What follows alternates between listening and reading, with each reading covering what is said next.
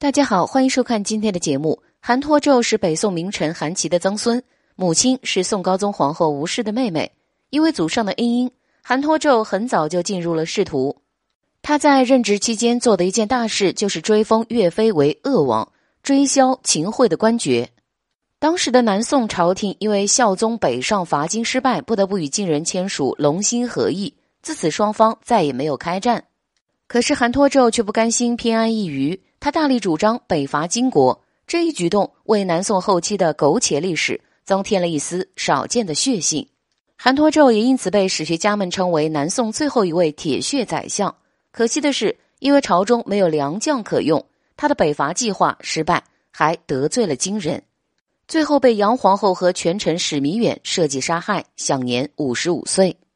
朝廷派人将他的首级用匣子装起来送到金国。双方才再次达成议和。有人就问了：这样一个人为什么会被后世视作奸臣呢？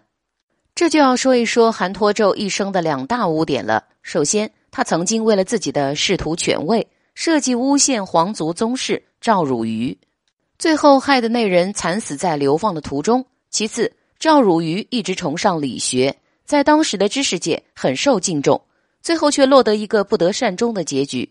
很多太学生。都上书为他鸣冤，要求严惩凶手。矛头直指韩托胄，他为了惩治这帮学生，彻底消除赵汝愚的影响，假借学术之名制造了庆元党禁。以朱熹为代表的理学家和门徒被排挤出朝廷之后，程朱理学在历史上的影响越来越大，韩托胄的名声也越来越坏，被后世的理学家们视为奸臣。